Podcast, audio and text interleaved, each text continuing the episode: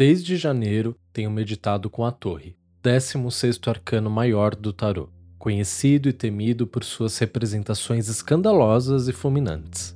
Numa leitura divinatória, raramente veremos a Torre anunciar boas novas, mas através da perspectiva da jornada arcana, ou seja, quando encaramos os 22 arcanos maiores do tarô como uma arquetípica narrativa, a Torre se mostra muito, muito mais do que um amontoado de elementos sensacionalistas.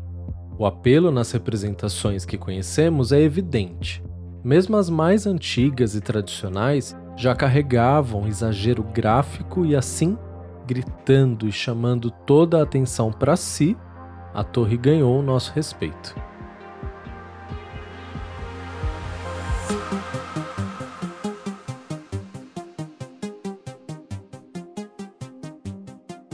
Olá, espero que você esteja bem. Meu nome é Diego Ponciano e esse é o 74 episódio do Alô Catarô Podcast. Bem-vindo! Me segue no Instagram e no TikTok, Catarô. Agora você pode apoiar o Alô Catarô através de colaborações por Pix. Basta usar o e-mail alô, arroba e fazer qualquer contribuição. Mas existem outras formas de você participar e tornar esse projeto sustentável. Uma delas é agendar uma consulta de tarô comigo, outra é fazer um dos meus cursos de tarô. Para marcar sua consulta ou começar a estudar tarô hoje, acesse o site aloucatarô.com.br. Eu quero deixar um beijo para todo mundo que me escuta e dorme com a minha voz, que tem um monte de gente falando que dorme. Para, onde ouviu, Volta e escuta o episódio inteiro, hein? Nada de ficar dormindo. Lavando louça, pensando na torre e em como iria transformar em palavras meus pensamentos e percepções sobre ela, foi que cheguei nesse episódio. No dia 27 de janeiro, eu fiz um post lá no Instagram sobre a torre, e desde então eu tenho pensado nela, estudado e lido sobre ela. Mas, sobretudo, tentado dialogar com o arcano e incluí-lo na minha experiência do existir.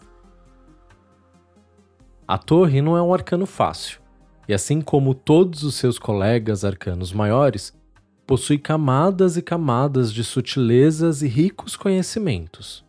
Numa leitura divinatória, a torre dará as caras para comunicar coisas que, na maioria das vezes, não queremos falar nem ouvir, mas está lá, não tem o que fazer. Assim como sabemos que depois dela vem recomeço, novo plantio, necessária transformação, transmutação. Fora desse contexto divinatório, temos a perspectiva da jornada arcana, da leitura de um arcano para além das suas reduções numa mesa de atendimento. Quando adentramos as camadas de um arcano, trata-se de uma queda livre, igual da Alice, rumo ao País das Maravilhas. A cada avanço, é como se estivéssemos dentro de uma carta de tarô. Seus cenários se tornam realistas em nossa mente e sentimos frio ao atravessar a noite escura da lua, assim como pedimos arrego ao escaldante sol. E enquanto terminava de lavar a louça, me veio mais uma vez a ideia de que a torre é uma espécie de parto. Eu já tinha pensado nisso antes e isso voltou para minha cabeça. Nesse cenário, eu percebi que o nascimento é nossa primeira grande torre. Saímos daquele lugar quentinho, confortável, na temperatura certa e com uma fonte de nutrição totalmente ao nosso dispor. E não saímos simplesmente. Rompemos a total escuridão, graças a um violento contrair, empurrar, abrir, rasgar, sangrar, para o chamado nascimento. Saímos do conforto de meses, passamos pela extrema violência do nascer, e enquanto todo mundo ao nosso redor chora e ri de felicidade, a gente apenas grita a todo pulmões de tamanho desespero e total desconforto. Não sabemos, pelo menos não conscientemente, mas provavelmente já temos um nome, roupas, projetos, esposas, maridos, bens, dívidas, amor, fúria não por karma, mas porque provavelmente todos esses sonhos e expectativas já foram definidos para a gente, pelos nossos pais, pela nossa família, pela sociedade. E nascemos. E anualmente comemoramos esse dia. Somos parabenizados, presenteados, ficamos mais velhos. Não é qualquer data. Data, nosso primeiro dedo no c... gritaria. Aos poucos, o que parecia ser uma ameaça e o fim de tudo que era bom passa a se mostrar uma continuação da jornada, cheia de graça, novos cheiros, novos sabores, novas cores, novas notas, tudo novo, tudo fascinante. Crescemos e ao longo da infância até a puberdade, uma explosão de novas possibilidades, bifurcações e descobertas se dão em nosso corpo e alma. É tanta coisa para absorver e cada vez mais coisas para absorver. A adolescência chega para nos ensinar que toda espécie tem dentro de si o crescer e multiplicai-vos. Mas também nos ensina sobre tomar decisões e não é fácil. É chato, porque agora a gente meio que sabe o que está fazendo, mas também não sabe tanto assim. Aí a vida adulta chega, com uma falsa promessa de estabilidade e segurança. Daí você descobre que está todo mundo fingindo que sabe que dá conta, que faz, que acontece. A verdade é que muitos apenas seguem repetindo o que seus familiares fazem, faziam ou recomendaram fazer, se não os pais, os amigos, o ambiente e o estilo de vida que você está inserido. É aqui que a maioria de nós vira a torre. Observe como é comum falar em que pessoas mais velhas não mudam de opinião que são cabeças duras. E são mesmo, mas não intrinsecamente. Nesse processo de cristalização oferecido a nós, na vida adulta, nos identificamos com quase todas as verdades ou mentiras adquiridas até aqui, e todo o esforço será para manutenção e perpetuação dessa realidade, ou seja, a gente deixa de crescer, expandir, aprender errar, cair e levantar, e passamos a fazer de tudo para impedir esse movimento orgânico, nos podando e nos moldando a todo instante. Resumidamente, abrimos mão de crescer e passamos a construir. Usamos pedregulhos, cimento, areia e muita convicção para construirmos grandes muralhas ao nosso redor, ao redor daqueles que dizemos amar, ao redor de nossos bens, pensamentos, conceitos, preconceitos, leis e mandamentos, tudo empoeirado. Edificamos torres e torres e nos convencemos de que dentro delas nada poderá nos abalar.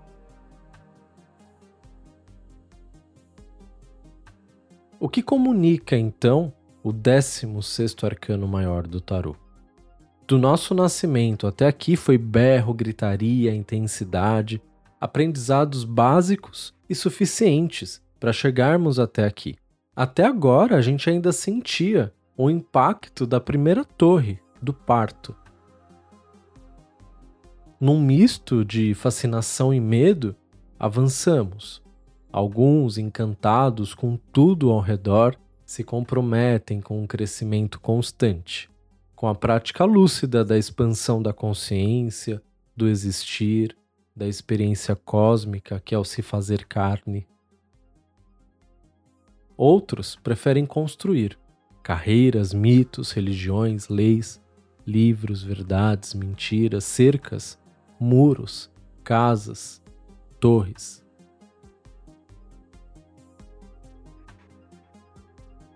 A torre chega depois do todo terra, carne e controle diabo.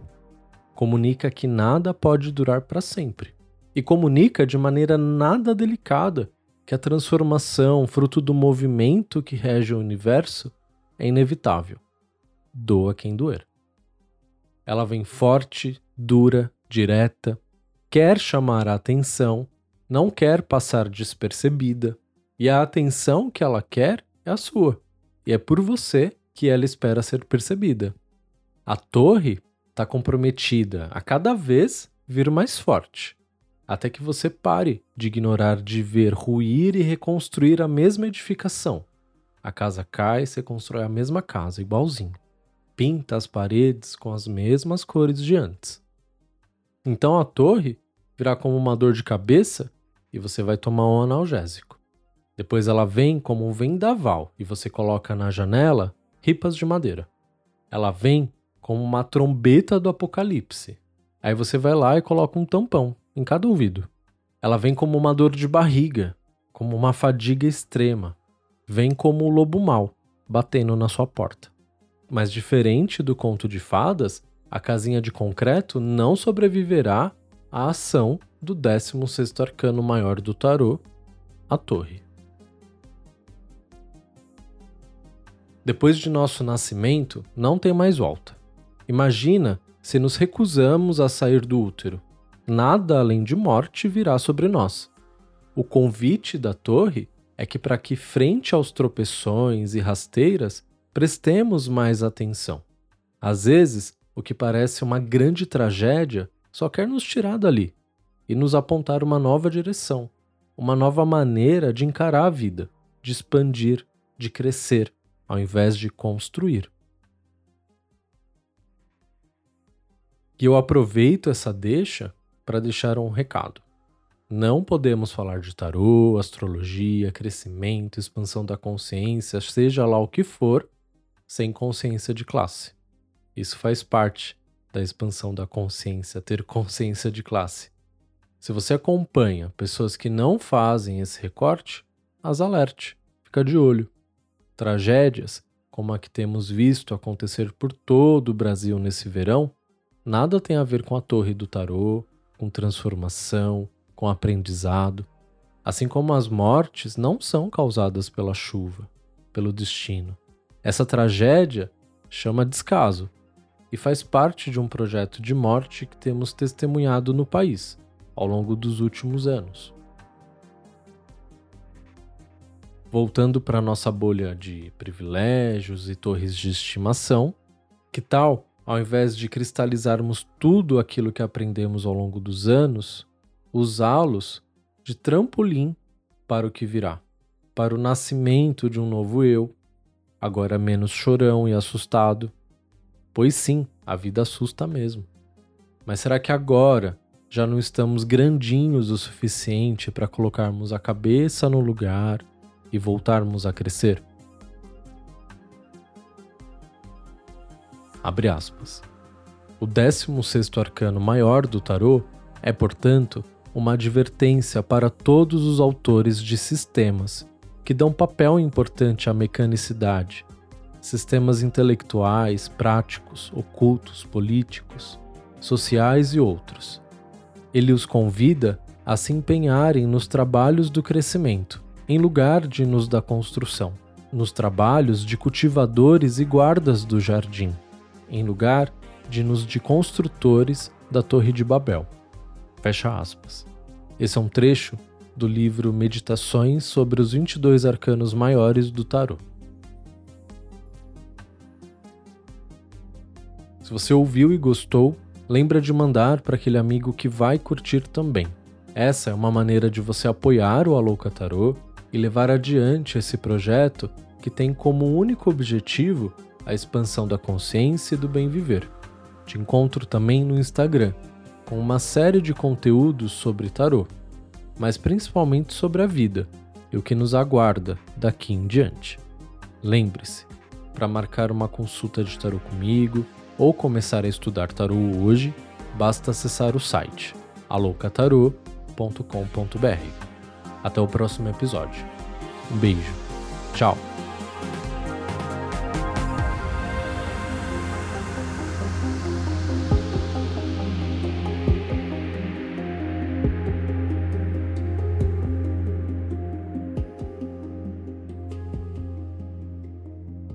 Ideia, roteiro e captação: Diego Ponciano. A edição e a mixagem é do Renato Arantes.